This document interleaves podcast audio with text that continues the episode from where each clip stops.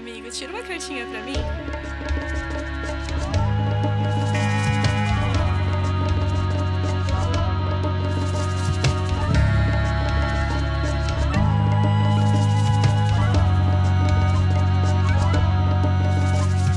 Tarotcast por Taromancer.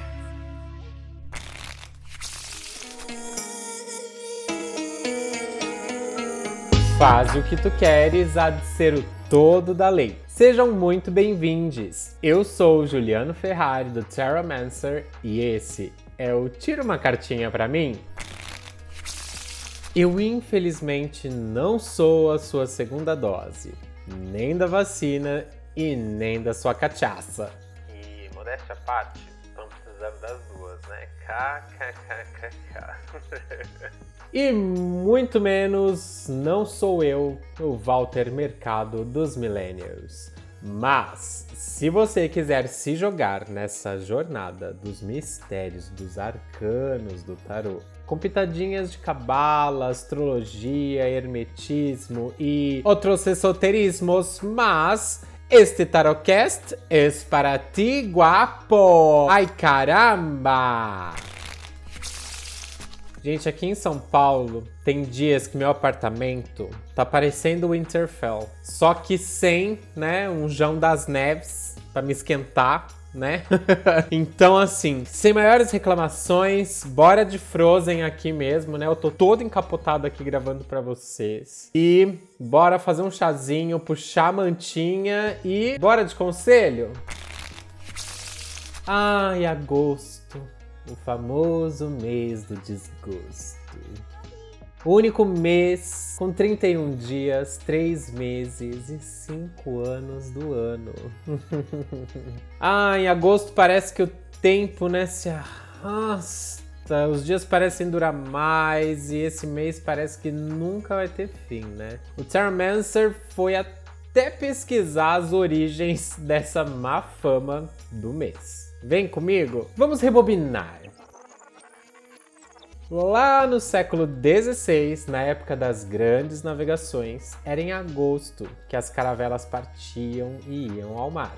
Assim, as namoradas dos navegadores nunca casavam neste mês, já que, além de não poder desfrutar da tão esperada lua de mel, elas poderiam passar rapidamente da condição de recém-casadas para de viúvas. Segundo o escritor Mário Souto Maior, a tradição se consagrou com a frase casar em agosto traz desgosto, que foi resumida para a nossa conhecida agosto, mês do desgosto.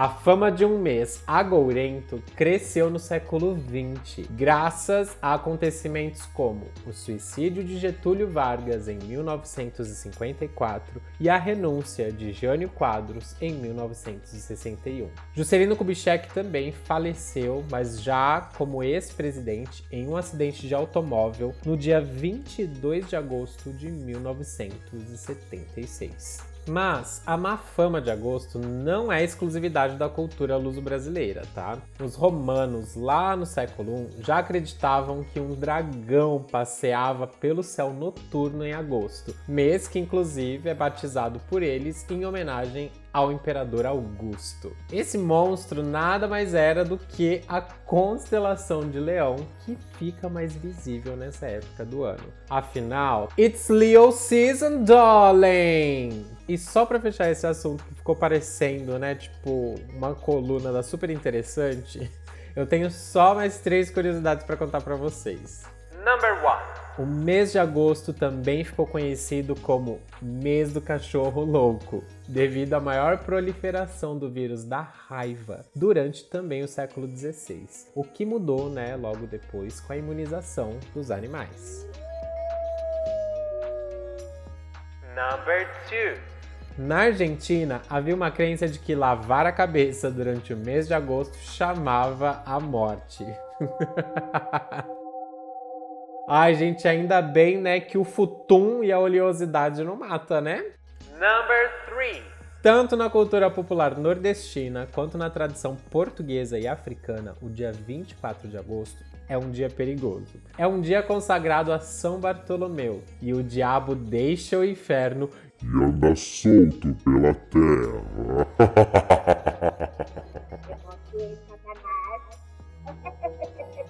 Enfim, gente, aqui não é nenhum podcast da TV Cultura, né? Então, bora de cartinha? Vamos lá. Gente, o conselho deste mês vem sob as bênçãos da grande mulher escarlate, Babylon, a mãe das abominações, a qual todo poder é dado, conforme nós lemos no Liberal Veuleges, capítulo 1, verso 15. Quem vem nos aquecer com suas chamas em agosto é o arcano menor 5 de bastões, ou o 5 de paus, se assim você preferir ou conhecer assim, contrapondo um pouco com as energias que nós comentamos em julho, através do arcano da Rainha de Copas, tão cheia de águas e de subjetividades. Afinal, o naipe de bastões representa o elemento fogo, o tempo do aqui e agora imediato, as salamandras e a fênix. É em seu aspecto positivo a energia, a coragem, a valentia, a bravura, a vontade imposta, as energias espirituais, a vitalidade, a nossa disposição energética, o calor, a luz, o acolhimento, a sensualidade, o tesão, o desejo, a reprodução, as ações e movimentos. Enfim, todas energias. Porém, se mal aspectado, o elemento fogo representa violência, agressividade, destruição, a luz que queima e que ofusca, a tirania, a calcinação, o ímpeto desmedido, enfim. Para a gente ver aspecto positivo e negativo, é tudo uma questão de intensidades e polaridades. Já os números 5, nos arcanos menores, eles já são naturalmente vistos como sinal de crise, de oposição, de conflito, de discussão, discordância, disputa e contenda. Pelo arranjo de Nápoles, é uma concepção completamente revolucionária, cujo resultado é um total transtorno do sistema que estava estaticamente estabilizado, que veio lá dos arcanos de número 4 naturais da esfera ou da Sefirah de Reset. Os arcanos de número 5, eles são associados à Sefirah de Geburah, que é identificada como essencialmente de energia marcial e de destruição, por conta de sua regência pelo planeta Marte, relacionada ao deus grego da guerra Ares, filho de Zeus e Hera. Não é à toa, né, que a Golden Dawn vai chamar os cinco de bastões esotericamente como o Senhor da contenda ou o Senhor da disputa.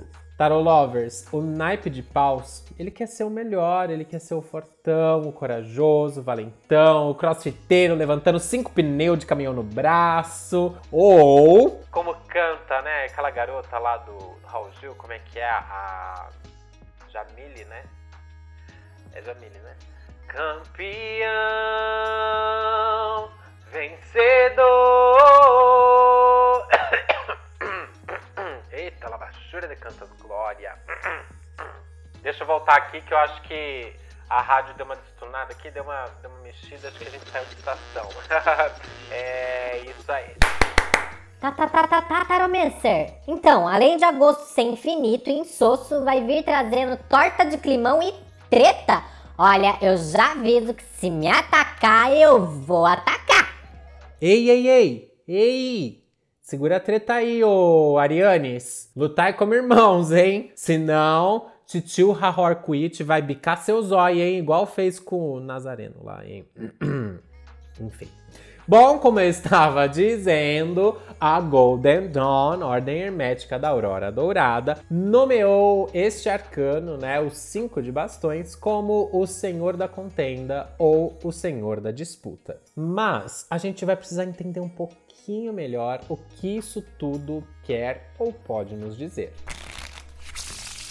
As cartas menores, elas ilustram claramente a potência e a influência imediatas da Sefirot, ou seja, das esferas da árvore das vidas lá da Kabbalah. E essa influência exercida sobre os elementos, certo? Então, imagina que assim, o efeito de Geburah, onde se encontram todos os arcanos de número 5, significa problemas. É como se a estabilidade, a rotina, a estrutura e a materialidade que a gente vê manifesta nos arcanos de número 4, que estão lá em Resed, fossem contestadas. É onde nós vemos instabilidades, conflitos, discussões, recessões, tensões, incertezas, desequilíbrios e experiências que são tanto quanto mais duras. É onde a gente tem aquela quebra da rotina das coisas, a transgressão de regras, às vezes rompimentos, enfim. Eu costumo dizer, associar os naipes de número 5 como se fosse a crise dos naipes, né? Então a crise naquele elemento em específico. Aí você vai pensar comigo, né? No naipe de paus, que é o elemento fogo, ele, né, primordial ali, puro, é uma grande energia, né? Um poder dinâmico. É como se fosse a primeira centelha estimulante de energia que vai dar início à vida e que põe as coisas em movimento. E aí imagina isso combinado com o poder destrutivo, né, marcial do planeta Marte que rege a esfera de Geburah do número 5. E o que, que vai acabar resultando isso, gente? Óbvio, em conflito, brigas, né? E desestruturando todas as energias ali. Ai, nossa, Taromancer, eu já não tava muito animada. Eu ainda vou ficar toda desalinhada, desarmonizada, desestruturada energeticamente. Ai, olha, eu não sou de falar palavrão, mas eu vou falar, hein? Poxa! Tarot lovers do meu coração. Nós, tarólogos, nós estamos aqui para trazer orientações, conselhos, direcionamentos e não para ficar trazendo notícia ruim, né? Senão é só ligar a TV ou ficar entrando na rede social ou em canais de notícia que tá tá cheio. Nós facilitamos as mudanças de emoções, pensamentos, energias, estados e realidade através da compreensão do seu cenário, a fim de que você possa finalmente atuar em cima dessa situação. É como se a gente estivesse te dando dicas, é como se o tarot fosse uma bússola para encurtar essa estrada, né? Dos consulentes até o destino deles, né? até o caminho deles, até o ponto de chegada, oferecendo soluções, novos caminhos, respostas que nós conduzimos no entendimento através dos arcanos do tarô. Então, se eu te falo que, por exemplo, hoje existem grandes probabilidades de chover, seria muito prudente que você pegasse um guarda-chuvas, né? Afinal de contas, eu já tô vendo que o céu tá começando a escurecer, já tô vendo, ó, tô ouvindo uns trovões aqui já então assim, antes de sair de casa, melhor você se prevenir, né? Então, melhor pegar um guarda-chuva, uma capinha de chuva, ou então nem sai de casa, né? Caso você não queira correr o risco de se molhar, entende? Pois muito bem, vamos então entender um pouco desse paradigma que a gente está falando sobre o conflito para que a gente possa se orientar melhor, beleza? Afinal de contas, gente, até para ser o senhor da disputa ou da contenda, você pode ser o personagem ativo ou o personagem passivo nessa luta, nesse conflito. Ser quem age ou quem sofre as consequências. Ser ação ou reação. E aí, gente, é uma questão de como nós nos posicionamos frente à vida, às circunstâncias e às situações. Assim, entrar nisso vai dar muito mais pano para manga e eu quero trazer assim você para outros focos neste momento aqui comigo e te despertar novas percepções. Quando falamos dos cinco de bastões, são todos os tipos de conflito que nós trazemos em nós mesmos e com a nossa realidade. É aquela briga ou dissonância que às vezes acontece entre o que nós achamos que é e aquilo que na verdade é. O que achamos que somos e aquilo que realmente somos. É a verdade se desvelando à luz das chamas desse elemento fogo, desses bastões que se entrecruzam na representação que Lady Frida Harris fez neste arcano dos cinco de bastões. As 10 chamas que nascem do atrito entre esses bastões na carta representam o calor e a força resultante dessas energias contrárias, opostas, mas que também são complementares. Ou seja, desses conflitos surgem lampejos, insights, claridade, luz energia e força. É importante notar que esse arcano, assim como os outros cinco, eles nem sempre significam derrota certeira, perdas, mas vai indicar, apontar que o problema, o conflito, ele está ali presente. E aí você vai me perguntar, mas Taromancer, que conflito é esse? E aí eu vou te trazer mais alguns olhares. Astrologicamente, nessa carta, nós falamos de uma regência de Saturno em Leão. E eu juro que eu vou tentar ser bem prático nessa explicação. E se eu não for, depois você vai lá reclamar lá no meu inbox, beleza?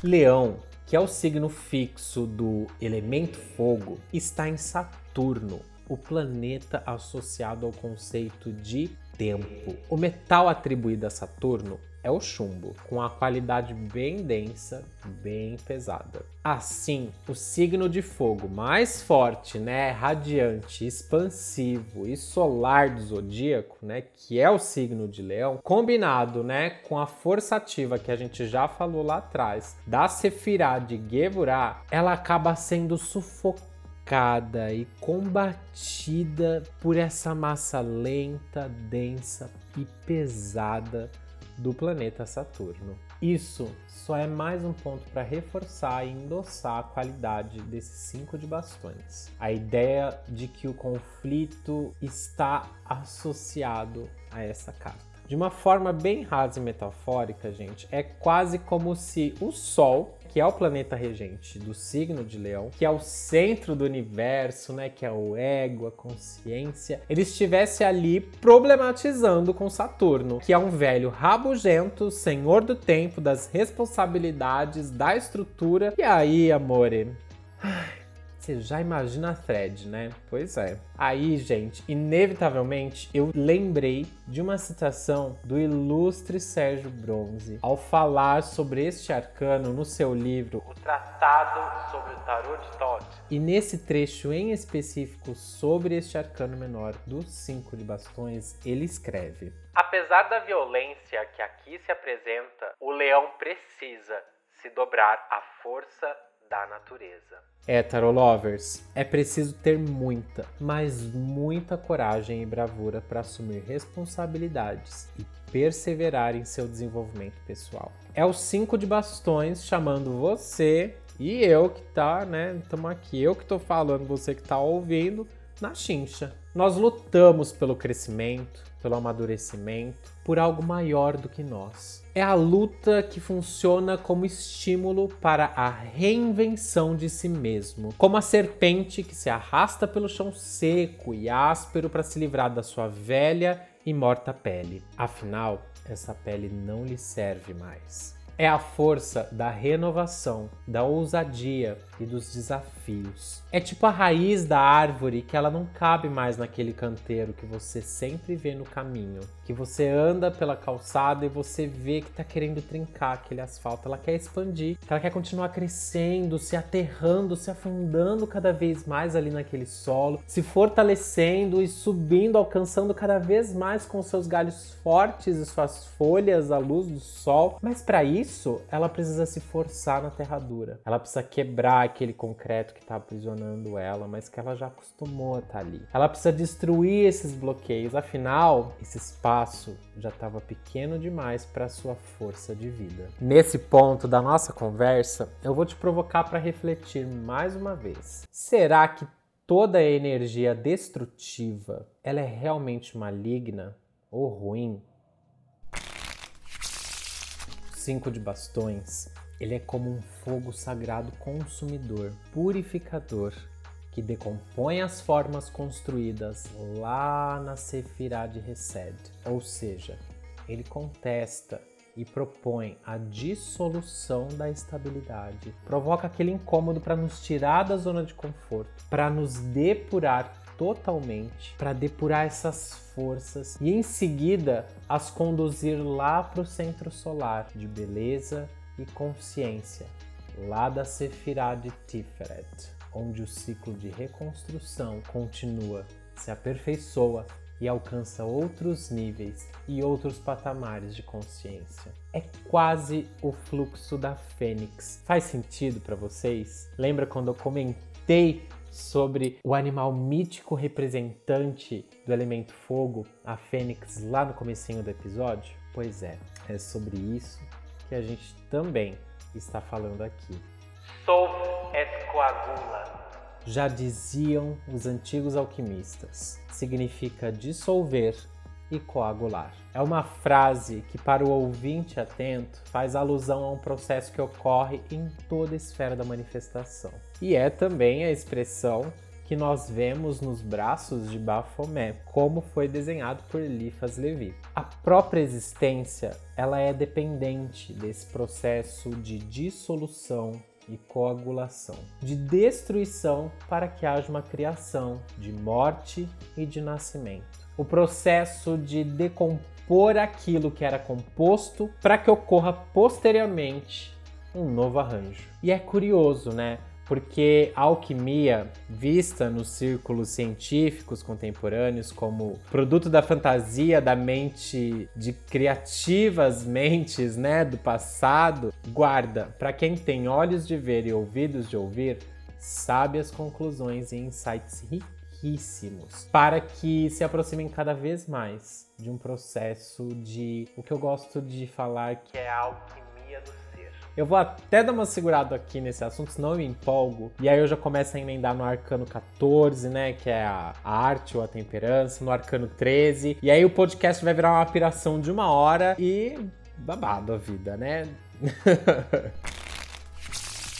Inclusive, gente, confiram depois meu post lá na página do Instagram, Taromancer, onde eu postei a imagem do arcano deste mês, para eu trazer mais um aspecto simbólico para adicionar nessa leitura que vocês vão ver lá na imagem, que existem, obviamente, né, cinco bastões na carta conforme pintado, desenhado por Lady Frida Harris, e são bastões que são utilizados nos cerimoniais da Ordem Hermética da Aurora Dourada. Tem um maior no meio, com um globo solar alado e o símbolo do Mestre Therion, que é o chamado bastão de Ur-Uatik, que representa o bastão do adepto-chefe da Aurora Dourada e que mostra que a autoridade procede dos superiores. Se não fosse assim, gente, esse arcano ele seria um puro desastre. Depois, nós temos os quatro bastões cruzados atrás e intercalados. Dois bastões do segundo ou do adepto maior, que possuem uma cabeça de fênix, que indica exatamente essa ideia de destruição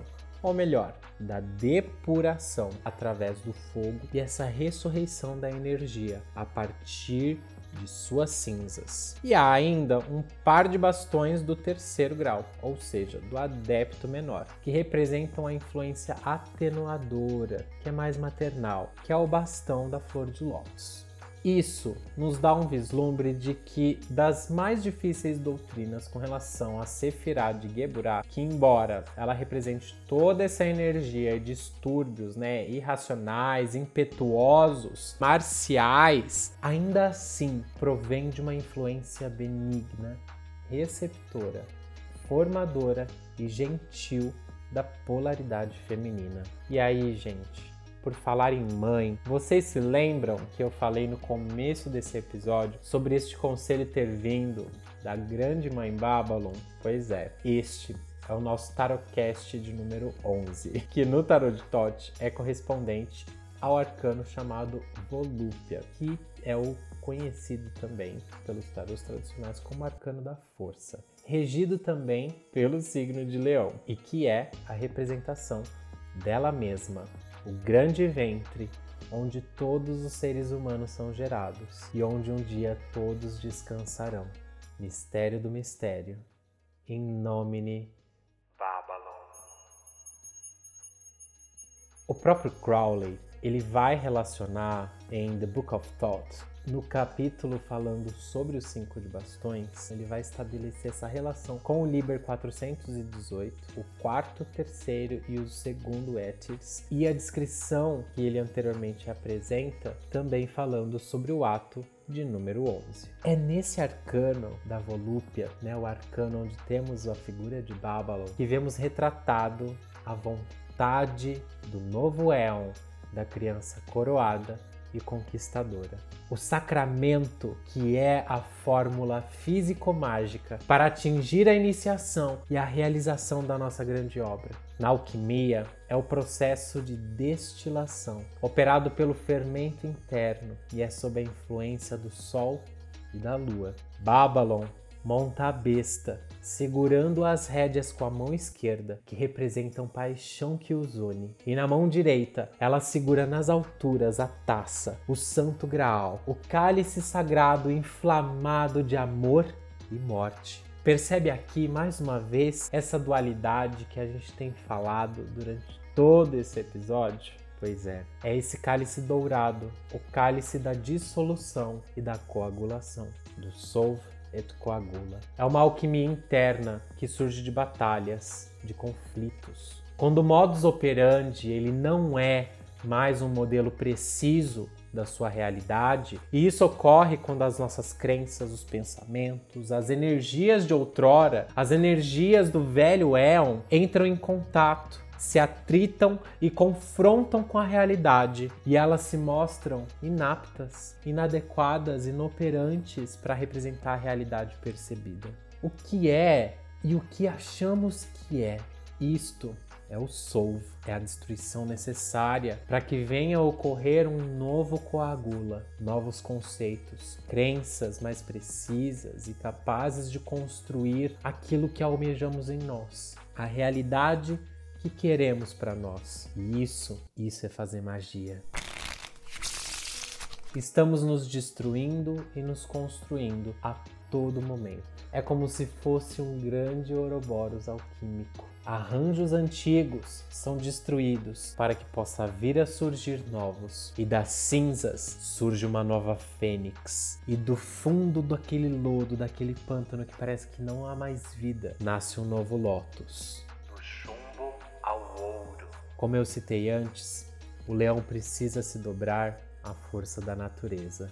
Ele precisa ceder o seu orgulho, a sua arrogância, a ambição e a competitividade desenfreadas, o ego que está exacerbado. E esse comportamento cansativo que a gente vê se reproduzindo sempre, cada vez mais, e principalmente na exposição em redes sociais e tudo mais. É como se as pessoas quisessem impressionar umas às outras. Como se fossem dois caras no banheiro público discutindo quem tem o pau maior. E aí eu vou citar um trecho de um artigo que eu li no Medium de um autor chamado Júlio van de Keoken, que diz assim: Ser um alquimista compreender a natureza da existência como ela é, compreender as leis que regem o universo e aceitar a dissolução de bom grado quando ela vir. Pois lembremos, a dissolução é necessária para a criação. Separar e juntar é o processo através do qual pode ocorrer coisa manifesta. É o processo que possibilita a existência e a evolução de sistemas mais adaptados e complexos. Eu quero finalizar o episódio de hoje de forma diferente. Eu vou pedir para que você, esteja onde você estiver, possa tentar fechar os seus olhos, se puder corrigir sua postura, sentar ou se deitar. Tente relaxar, respire com tranquilidade, sinta o ar frio e seco entrando pelas suas narinas, enchendo seus pulmões, saindo lentamente, úmido e quente. Isso.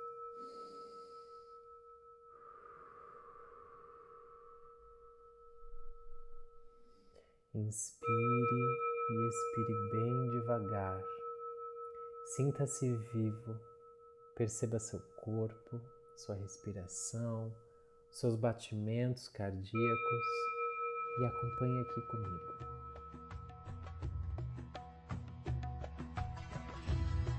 Salve Babylon, cheia de alegria.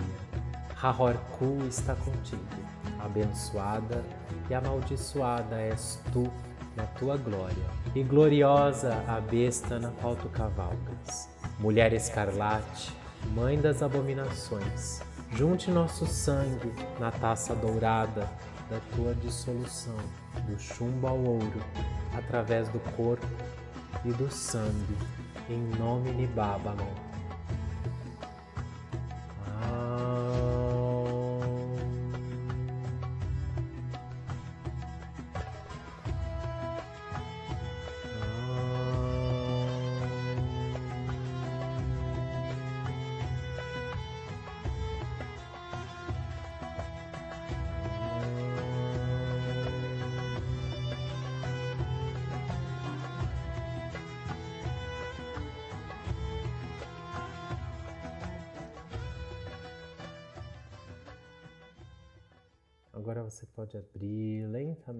Seus olhos no seu tempo.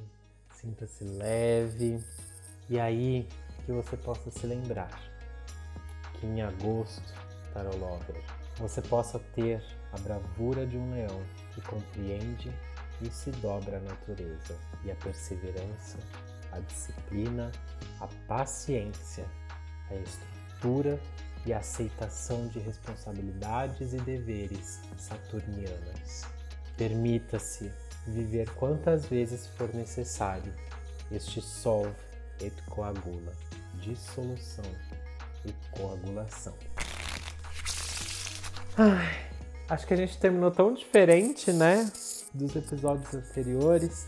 Espero que vocês tenham curtido. Se gostaram, não esqueça de compartilhar esse episódio, de me seguir lá nas redes sociais, TerraMancer. Me siga nas plataformas de streaming, né? Para que você possa sempre ser notificado quando saírem os novos episódios, independente da plataforma que você utilize. Ative essas notificações e, claro, se você quiser, né, uma leitura mais personalizada e especial para você, é só me mandar um DM. Agende já que, olha, tem sido incrível. Os feedbacks que eu tenho recebido têm sido inspiradores.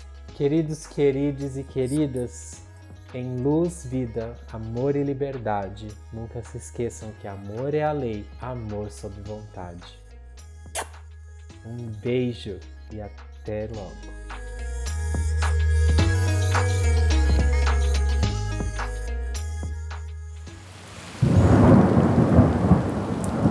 Este podcast foi editado por Nothing Matters Produções.